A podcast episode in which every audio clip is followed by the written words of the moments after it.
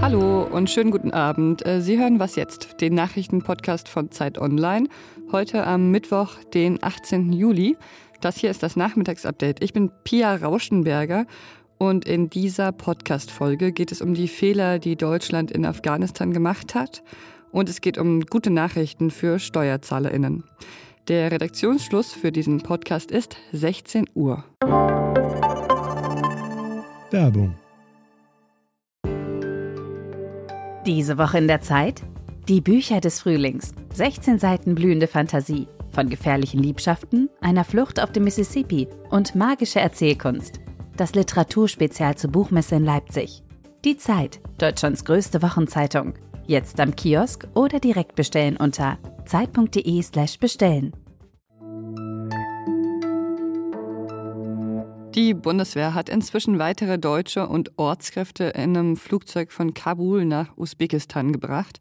Für heute waren vier Flüge geplant. Von Usbekistan soll es dann weiter nach Deutschland gehen. Und insgesamt hat die Bundeswehr bisher mehr als 400 Menschen aus Afghanistan ausgeflogen. Das Kabinett hat dann heute den Evakuierungseinsatz auch noch nachträglich gebilligt. Der Einsatz ist bis Ende September befristet und umfasst bis zu 600 Soldatinnen.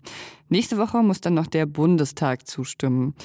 Aber es gibt eben immer noch hunderte Menschen, die rund um den Flughafen von Kabul aussahen. Kinder, Frauen, Männer, die darauf hoffen, dass sie mit ins Ausland genommen werden, weil ihnen sonst möglicherweise der Tod droht. Ronja von Wurmseidel ist freie Journalistin und hat lange in Kabul gelebt. Sie war 27 Jahre alt, als sie dorthin gezogen ist und hat zwei Jahre als Reporterin in Afghanistan gearbeitet und ist danach dann noch regelmäßig dorthin gereist. Hallo Ronja. Hallo. Du hast viele Freundinnen und Freunde in Afghanistan und kennst auch Menschen, die als Ortskräfte für die Bundeswehr tätig waren. Und mit denen bist du seit Tagen rund um die Uhr am Telefon. Was erzählen sie dir denn?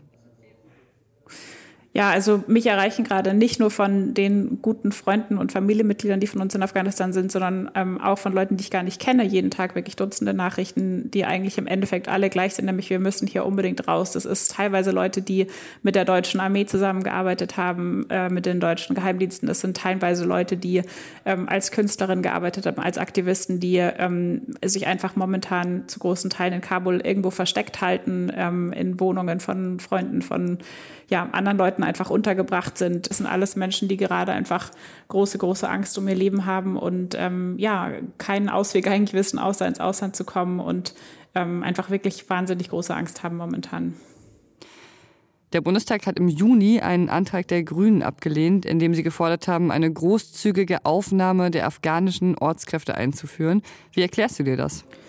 Ja, mit innenpolitischen Argumenten und einer Politik, die offensichtlich nicht ähm, das Leben achtet und nicht nach humanitären Aspekten ausgerichtet ist, sondern aus meiner Sicht nach Wahlergebnissen und nach ähm, Parteigrenzen. Ähm, es hat ja zum Beispiel Rodrich Kiesewetter, ein Politiker, der damals gegen den Eintrag gestimmt hat, auch ähm, auf Twitter geschrieben, dass es ein Fehler war und dass es eben ähm, aufgrund von Parteizugehörigkeit diese Abstimmung gemacht worden ist und eben nicht aufgrund von inhaltlichen politischen Entscheidungen.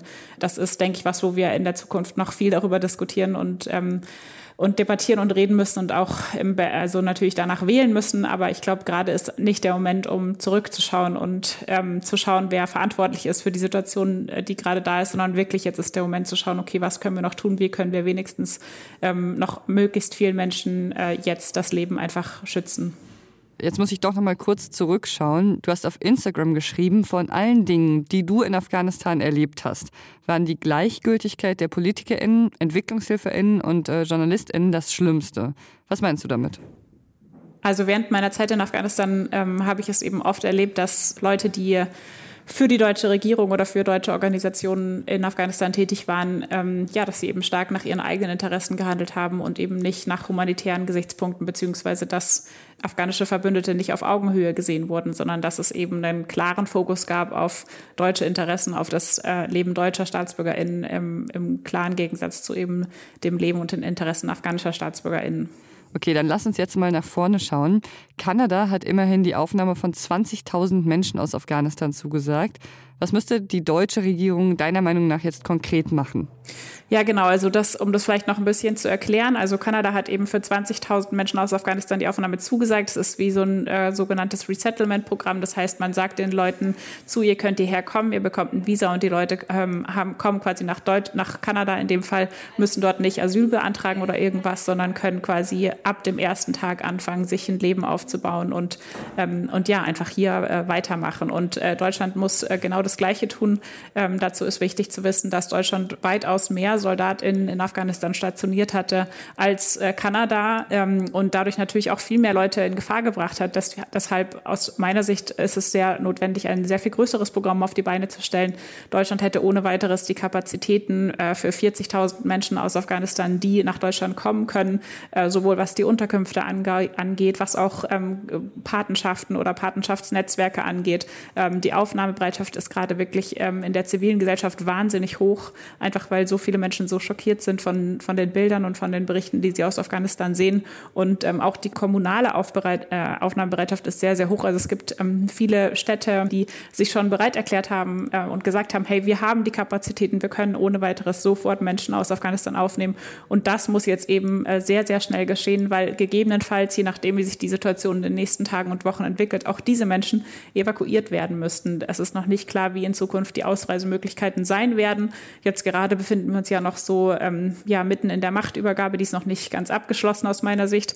Deswegen müssen wir wirklich momentan jede Stunde eigentlich nutzen, um wirklich äh, möglichst viele von diesen Tausenden und Zehntausend Menschen, die gerade in so akuter Gefahr sind, zu schützen. Und ähm, diese Gefahr ist eben nicht nur aufgrund des innerafghanischen Kriegs, sondern eben auch auf, aufgrund einfach ähm, ja, der deutschen Regierung und der Politik, die sie dort in den letzten Monaten, aber auch in den letzten beiden Jahrzehnten geführt hat. Danke dir, Ronja. Sehr gerne. Ich hatte ja gute Nachrichten für SteuerzahlerInnen versprochen und hier kommen sie. Das Bundesverfassungsgericht hat heute entschieden, dass es verfassungswidrig ist, Steuernachforderungen und Steuererstattungen mit einem Zinssatz von 6 Prozent jährlich zu verzinsen. Und begründet hat das Gericht seine Entscheidung unter anderem mit dem aktuellen Niedrigzinsniveau. Da ist es dann eben offenbar nicht gerecht, gleichzeitig hohe Zinsen auf Steuererstattungen und Nachforderungen zu erheben. Ja, wie hoch der Zinssatz wirklich sein darf, das hat das Gericht nicht festgelegt. Für die öffentlichen Haushalte ist die Entscheidung nicht unbedingt so eine gute Nachricht. Der Staat hat nämlich in der Vergangenheit mit den hohen Zinsen ein ziemlich gutes Geschäft gemacht. Ja, fast wäre diese Folge ganz ohne Corona-Neuigkeiten ausgekommen, aber nur fast. Mich hat in den vergangenen Wochen die Frage interessiert, wie viele Menschen in Deutschland eigentlich die Impfung wirklich ablehnen. Es ist ja so, dass noch lange nicht alle Impfberechtigten geimpft sind, aber es war bisher eben immer nicht so klar, wie groß der Anteil derjenigen ist, die es einfach bisher nicht geschafft haben und wie hoch der Anteil derjenigen ist, die wirklich nicht planen, sich impfen zu lassen. Zeit Online liegt jetzt eine repräsentative Umfrage des Sozialforschungsinstituts Infas vor und äh, die sagt, dass nur eine Minderheit die Impfung gegen Covid-19 prinzipiell ablehnt. Das sind 10 Prozent, die sie komplett ablehnen. 15 Prozent der über 18-Jährigen in Deutschland sind zögerlich eingestellt. Was noch? Tiger und Branston sind jetzt ein Paar. Genau wie Jones und Klaus. Das sind hier kleine Klatsch- und Tratsch-News, sondern es handelt sich um Pinguine, präziser gesagt um Eselspinguine. Die leben im Sea Life in Melbourne und das Aquarium hat ihre Liebe gerade bekannt gegeben. Es gibt nämlich auch unter Pinguinen offenbar homosexuellen Sex und auch Partnerschaften, genau wie übrigens auch ähm, bei mehr als 1500 Tierarten. Ja, und es geht noch weiter. Wie bei Menschen können die männlich-männlichen Pinguinpärchen sogar auch gute Eltern sein. Das wissen die MitarbeiterInnen im Melbourne Aquarium aus eigener Erfahrung. Die männlichen Partner können natürlich keine Eier selbst legen, aber sie können Eier ausbrüten. Ganz genau so wie männlich-weibliche Paare auch, also Adoptiveltern quasi. Ähm, und in Melbourne gab es in der Geschichte des Sea Lives schon viele männlich brütende Pärchen.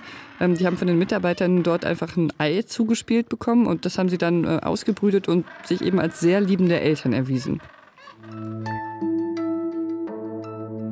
Und das war's für heute mit Was jetzt? Unsere E-Mail-Adresse für Feedback und andere Pinguin-Geschichten ist wasjetzt.zeit.de. Ich bin Pia Rauschenberger. Machen Sie es gut. Und wenn Sie jetzt wissen wollen, wie süß genau die Eselspinguine insgesamt und auch beim Nestbau aussehen, Ich verlinke Ihnen ein Video in den Show Notes.